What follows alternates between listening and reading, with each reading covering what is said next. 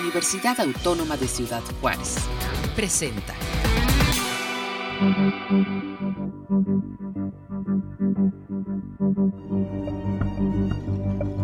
Orbe. Reflexiones de nuestro entorno. Un programa de la Universidad Autónoma de Ciudad Juárez.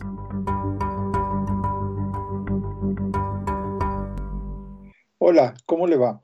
Bienvenidos nuevamente a su programa Orbe, Reflexiones sobre nuestro entorno. Yo soy Adrián Vázquez, coordinador del Centro de Ciencias Atmosféricas y Tecnologías Verdes del Instituto de Ingeniería y Tecnología de la Universidad Autónoma de Ciudad Juárez. Eh, hemos platicado muchas veces sobre diferentes temas relacionados con la meteorología y, y con, con, el clima, pero un componente esencial en el tema eh, en el tema de las ciencias que estudian la atmósfera, es también la parte de la hidrología, es decir, eh, algo que tiene que ver con eh, qué pasa cuando el agua de lluvia cae en el suelo. Y para ello, pues, eh, quiero dar la bienvenida y agradecerle al doctor Hugo Gutiérrez de la Universidad de Texas en El Paso, además un gran amigo de, de algunos años ya, hemos trabajado en algunos proyectos juntos. Hugo, ¿cómo estás? Buenos días. ¿Qué tal? Buenos días, Adrián. Uh, muchas gracias por la invitación. Un placer estar aquí. Hugo, Hugo es un experto en materia de, de, hidrología y yo te eh, pediría, Hugo, ¿por qué no nos platicas un poquito sobre lo que es tu interés y lo que has estado haciendo en los últimos años y actualmente? Sí, claro que sí.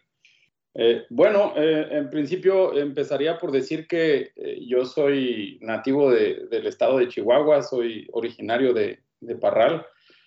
Y, um, y bueno, eh, yo empecé teniendo un interés en este tema de la, de, del agua. De, cuando estaba estudiando mi, mi, carrera, mi licenciatura en la Universidad Autónoma de Chihuahua, en la ciudad de Chihuahua, eh, me tocó vivir eh, durante ese tiempo una de las sequías más um, intensas eh, que ha habido en el estado. Eh, eso fue por allá en finales de los noventas. Y me acuerdo que eso causó un, una impresión muy, muy fuerte eh, en mí. Y entonces yo en ese tiempo estaba estudiando ecología y, um, y, me interesó mucho el tema del agua, ¿no? Ver cómo este, este estas variaciones en el clima, eh, estos periodos prolongados sin lluvia, eh, estas altas temperaturas durante varios años, este, cómo empezaban a causar estragos en, en el estado, ¿no? Eh, y en todas, prácticamente todas las actividades socioeconómicas. Entonces, um, de ahí me, me, me, despertó el interés por estudiar estos temas relacionados con el agua y, y, ahí fue que decidí que terminando mi carrera iba a tratar de, de aprender un poco más sobre el tema. Y entonces, eh, ese fue, así fue como inicié. Luego eh, empecé, me vine a la universidad acá en, en, el, en Texas, en El Paso, y estudié aquí una maestría eh, relacionada con recursos del agua y luego después un doctorado en, Nuevo México, eh, también eh, viendo temas del agua. Y, bueno, finalmente ahora mismo lo que me dedico, lo que yo estudio es cómo los, los ciclos del agua y del clima afectan los ecosistemas, las zonas de cultivo, y cómo estos a su vez eh, modifican la cantidad de recursos disponibles para, para la gente, eh, para las comunidades, pero también para los ecosistemas y, los, y las zonas de cultivo. Y pues básicamente eso es lo que, lo que hacemos así en, a, a muy grandes rasgos generales. Sí, muy, muy, muy interesante, Hugo. Y fíjate que eh, hemos platicado aquí en el programa muchas veces sobre, sobre este tema de los recursos del agua como un recurso común, ¿verdad? Y cómo eh, muchas veces eh, esto ha sido una, un debate, ¿no? Si el agua es un recurso humano que se debe dar a todo mundo nomás por el hecho de ser humanos o es en realidad un commodity, es decir, una, algo como el gas, ¿no? Que se tiene que vender y administrar y entubar y todo eso y concesionar, o sea, y que está, digamos, a una, está a, expensas de lo que diga el mercado, ¿verdad? O sea, el agua costará pues lo que se demande, ¿verdad? Eh, y este es un tema, desde luego, que, pues, que sigue vigente en, México, por lo menos, sigue todavía muy vigente. La, la parte, la parte, digamos, eh, que dijéramos, la, parte de los discursos políticos es de que es un derecho humano, pero en la práctica vemos que mucho de, del agua es concesionada, eh, hay esquemas económicos, ¿verdad?, que están manejando el agua. Entonces, en términos generales, este, seguimos todavía con un, con un problema de, ¿cómo le llaman? Gobernanza del agua este, en, en muchos, en muchos lados de México. Sí, así es. Sí, la, la famosa gobernanza del agua, así. Sí, el, el, agua eh, es, es, un, para bien o para mal, es un recurso con el que eh, es indispensable, ¿no? la gente no puede vivir sin agua. Este, y el agua viene en muchas formas, no solamente como líquido, ¿no? El agua viene en la fruta que comemos, en los alimentos que, que consumimos. Eh, la fruta, digo, el agua viene incluso este, en la electricidad que usamos. Mucha gente a lo mejor no sabe eso, pero para producir eh, electricidad se necesita mucha agua. Las, las centrales termoeléctricas que tenemos aquí en la región, tanto en El Paso como en Juárez, eh, utilizan turbinas que tienen que ser enfriadas y, para esto se utiliza mucha agua. Y entonces, sí, definitivamente el, agua es un, es un recurso que, que, es indispensable y como se usa en todo, eh, pues también tiene un cierto valor, ¿no? Y ahí es donde entra sobre, todo cuando se escasea, ¿no? sobre este todo cuando es escasa, cuando es un recurso escaso, exactamente. Claro. Entonces, ahora sí, el, mejor postor. Este, pero fíjate que déjame, déjame te planteo un, eh, decimos un paradigma, pero este, en, realidad se trata de algo que, que observamos en la realidad. Eh, e, es el tema del agua de lluvia el, agua de lluvia, decimos nosotros que en las ciudades eh, nos hemos acostumbrado de verla como una maldición. O sea, cuando a veces decimos, va a llover, la gente se lleva las manos a la cabeza y dice, ¿cómo que va a llover? O sea, nos vamos a gotear, nos vamos a inundar, nos vamos a... Cuando en realidad el agua debería ser vista más como bendición, ¿no? Sobre todo en un lugar como, pues donde vivimos, en el desierto chihuahuense. Sin embargo, todavía nos hemos, eh, no, hemos alcanzado o no hemos promovido una cultura de ver al agua como una, pues, como una bendición, como algo, como algo bueno para, para nosotros, ¿verdad? Sí, así es, estoy de acuerdo, Adrián. Eh, sí, el, detalle con el agua es que, eh, ah, bueno, hay varios problemas, ¿verdad? en lugares como en el que vivimos, pues es prácticamente todo el año muy escasa pero luego llegan los veranos eh, y con sus este, tormentas y, este, y luego de repente nos llega muchísima agua en un periodo de corto muy, muy eh, pequeño y entonces el agua eh, siempre busca su cauce natural, ¿no? Siempre busca este, ir a las zonas más bajas y en lugares como, como Juárez, como El Paso, em, donde también tenemos montañas, cuando cae mucha agua en esas montañas, pues viene el agua bajando con mucha velocidad y por donde pasa va causando estragos. Y, y a pesar de que es un recurso que debemos de, de, aprovechar, pues eh, eh, el hecho de, de, cómo se encausa esa agua y cómo va fluyendo por la ciudad y cómo va inundando lugares y va causando estragos, pues eso hace que, que efectivamente a veces no, no, no, no se le aprecie como se debe. Eh, y yo pienso que, pues, dadas las, las condiciones muy áridas de, de, nuestro entorno, sí em, tenemos que ser más inteligentes, tenemos que ser más eh, proactivos y buscar las formas de aprovechar esas aguas también, ¿no? Eh, cambiar la dinámica, en vez de que de que causen muchos estragos, ver la forma de que podamos aprovechar esas aguas, ¿no? Este, usarlas para recargar nuestros acuíferos, eh, los mantos de agua, de, agua subterránea, de, la que dependemos en, en esta región, ¿no? Claro.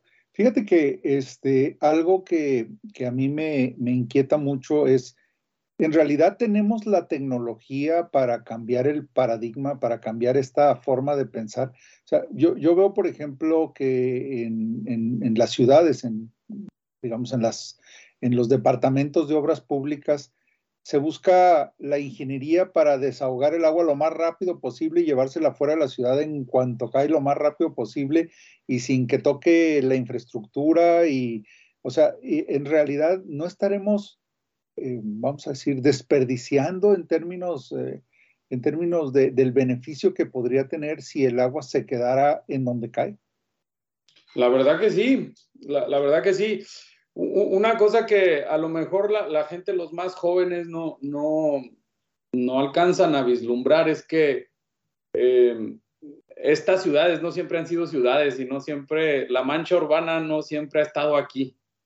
Eh, hace muchos años, cuando estos todavía eran eh, comunidades semiurbanas o semirurales, había pues este, incluso en, partes de lo que es ahora el Río Grande, eran eh, había bosque, había pequeños bosquecitos, ah, ¿no? En, la, en la, lo que viene siendo la ribera del río, que luego conforme la ciudad fue creciendo y se fue urbanizando, pues eh, se, fueron quitando estos bosques, también se abrieron esas áreas forestadas para, para la agricultura y se fue cambiando la, la estructura del, del, paisaje. Muchos de esos, de esos bosques, de esas áreas naturales, servían como una especie de esponja para absorber esas aguas cuando llovía y luego recargarlas ¿no? al, acuífero. Ahora, como no las tenemos y casi todo es este pavimento, eh, pues el agua escurre muy rápido y, tiene poca oportunidad de, meterse al suelo y de recargar los acuíferos. Entonces, Estoy completamente de acuerdo contigo, Adrián. Yo creo que ahora eh, tratar de cambiar ese paradigma significa tener que volver a lo que era lo que, lo que había antes, eh, a volver a reforestar las áreas, a, poner este, en lugares donde hay parques, zonas verdes, donde que puedan actuar como estas esponjas que, que absorben esas aguas cuando, cuando llueve, ¿no? Sí, este, inclusive ustedes en, en YouTube tienen ahí el nuevo parque que es centenario, eh, donde, donde justamente aprovecharon las bajadas de la montaña para crear ahí un retén de agua y una infiltración. Y, eh, me, parece un proyecto muy, muy interesante en términos de, de lo que, pues digamos, de, de, de, lo que muestra cómo se puede hacer las cosas, ¿no? Inclusive muchas de las calles ahí del campus ya están eh, ya no tienen cordones, ¿verdad? Para que el agua se, desborde hacia zonas de absorción con vegetación. Y, yo siento como que eso es algo que, nos ha faltado introducir en los, pues en los programas de formación de los nuevos ingenieros. Vamos a hacer una eh, muy breve pausa, volvemos eh, en, un, en, un, en, muy rápido. Estoy con el doctor Hugo Gutiérrez de la Universidad de Texas en El Paso y yo soy Adrián Vázquez, estamos en Orbe, reflexiones sobre nuestro entorno. No se vaya, volvemos en un minuto. Después de la pausa, regresamos a Orbe, reflexiones de nuestro entorno.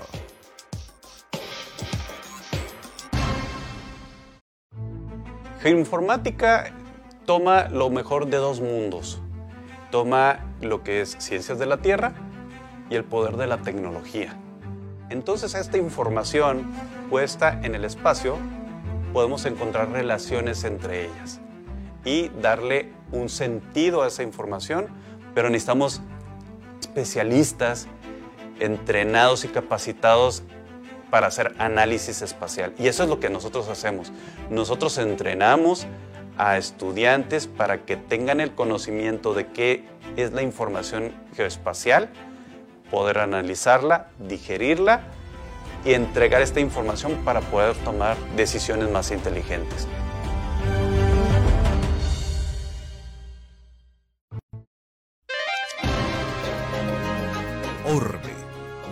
Reflexiones de nuestro entorno.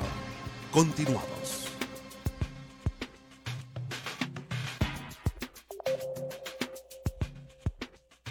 Muchas gracias amigos. Estamos de vuelta aquí en Orbe, reflexiones sobre nuestro entorno. Y estoy platicando con el doctor Hugo Gutiérrez eh, y sobre el tema de la hidrología urbana y cómo se come.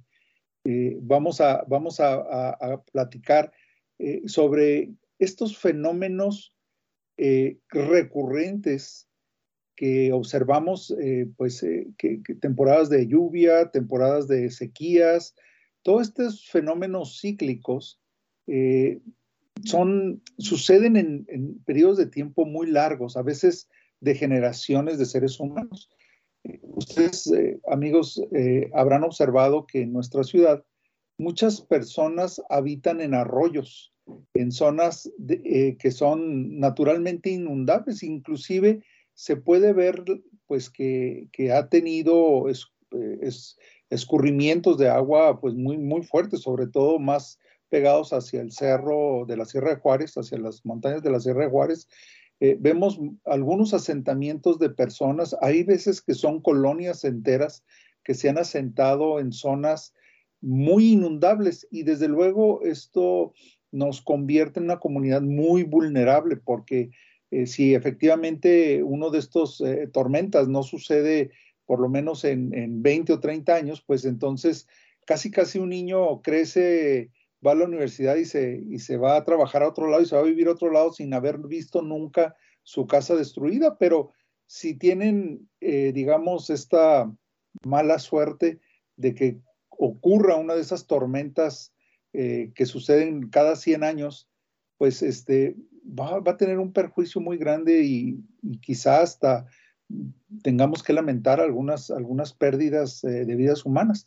y esto e, esto desde luego es algo de lo que estamos platicando con Hugo sobre, sobre esta mentalidad, sobre esta cultura de, de, no entender cómo funciona el agua, el ciclo, la hidrología dentro de una ciudad. Eh, decía Hugo, decías Hugo hace un momento que, que, que, efectivamente nuestros jóvenes pues nacieron en una ciudad que ya estaba muy consolidada y muy construida, pero en realidad Hace 150 años, por ejemplo, la ciudad tenía apenas una tercera parte o una quinta parte de lo que es hoy. Y la mayor parte, pues, eran tierras, tierras, eh, ¿cómo les dicen? Tierras eh, rurales o no, ¿cómo les dicen cuando no tienen, cuando todavía tienen, cuando todavía no son explotadas? Este, se me olvidó el nombre, pero, pero, pero efectivamente, ¿no?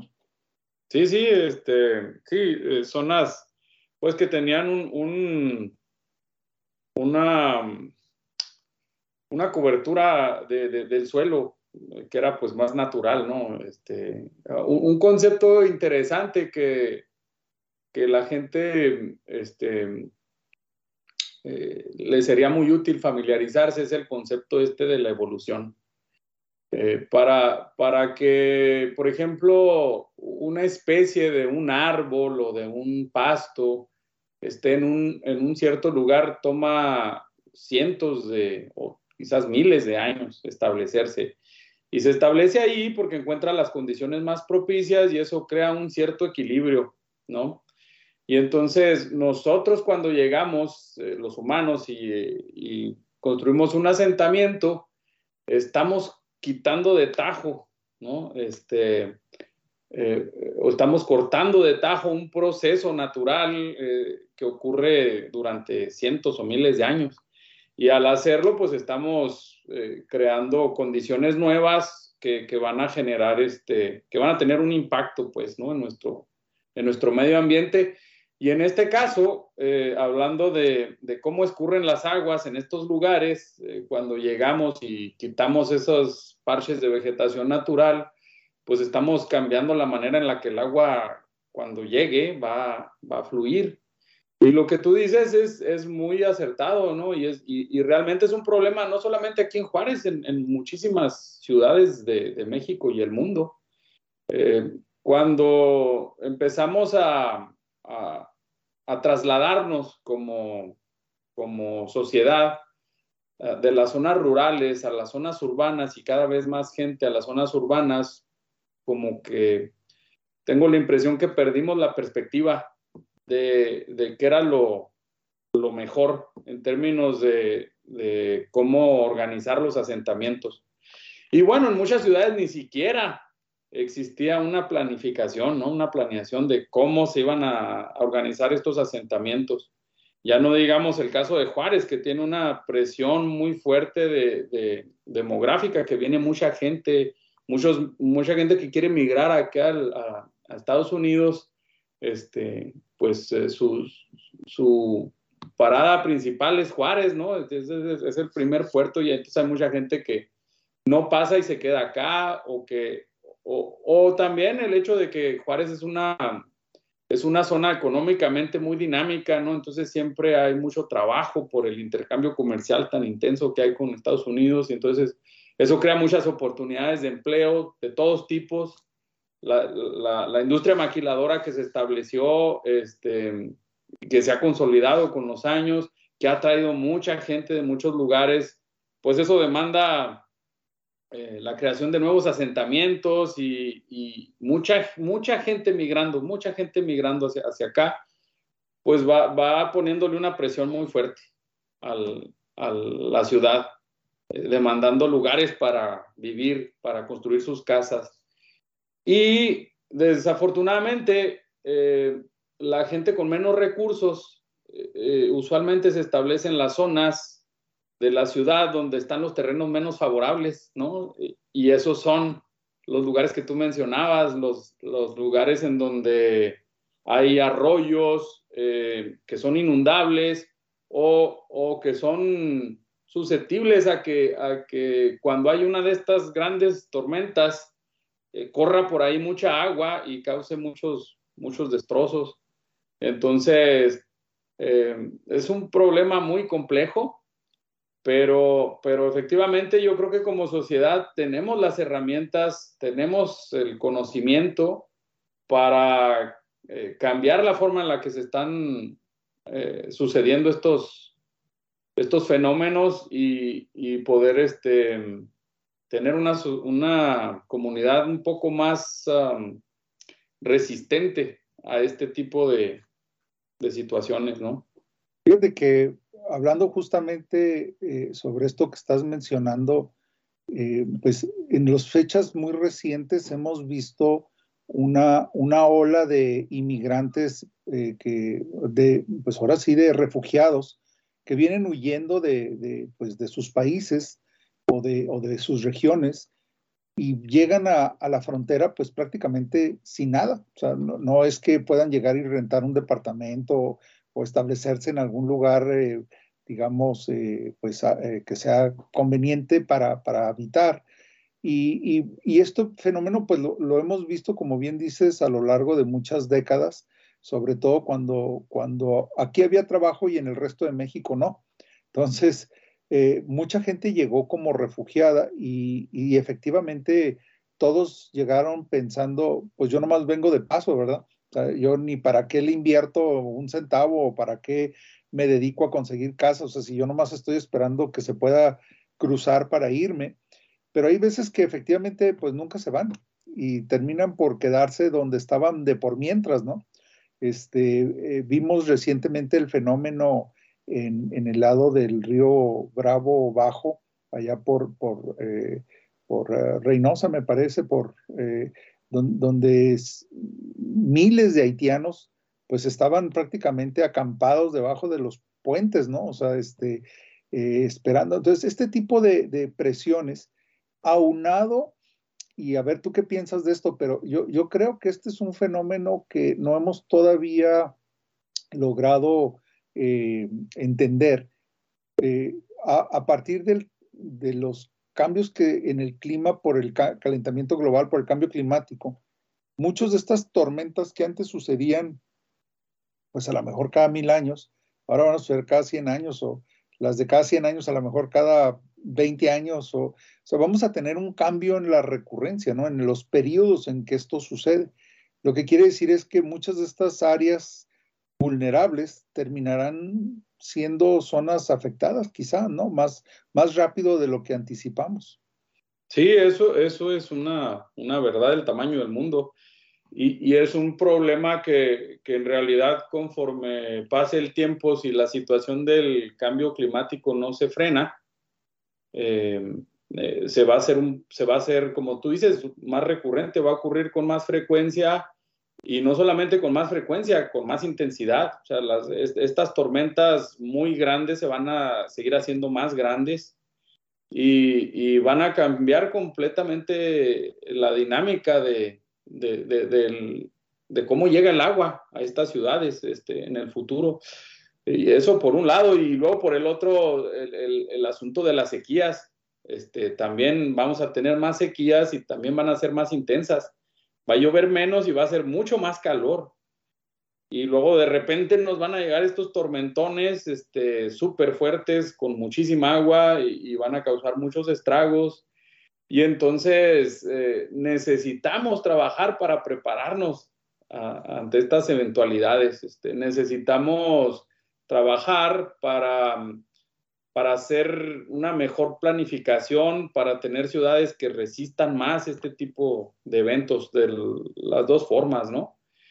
Y definitivamente este, las, estas presiones de, de, los, migrantes que vienen van a seguir ocurriendo, porque desafortunadamente vivimos en un mundo muy desigual en el que las personas pues tienen que buscarse la manera de subsistir o de mejorar sus condiciones de vida. Y mientras haya estas grandes desigualdades, pues van a seguir existiendo, lo que significa que eh, tenemos que ser, tenemos que ser unos mucho mejores gestores de los recursos públicos y de los espacios públicos para, para planificar eh, obras que, que nos ayuden a mitigar todos estos, estos problemas. Definitivamente el asunto del agua aquí en, en, esta región va a seguir siendo un asunto muy delicado y como tú bien dices, eh, con el cambio climático eh, más delicado se va a volver.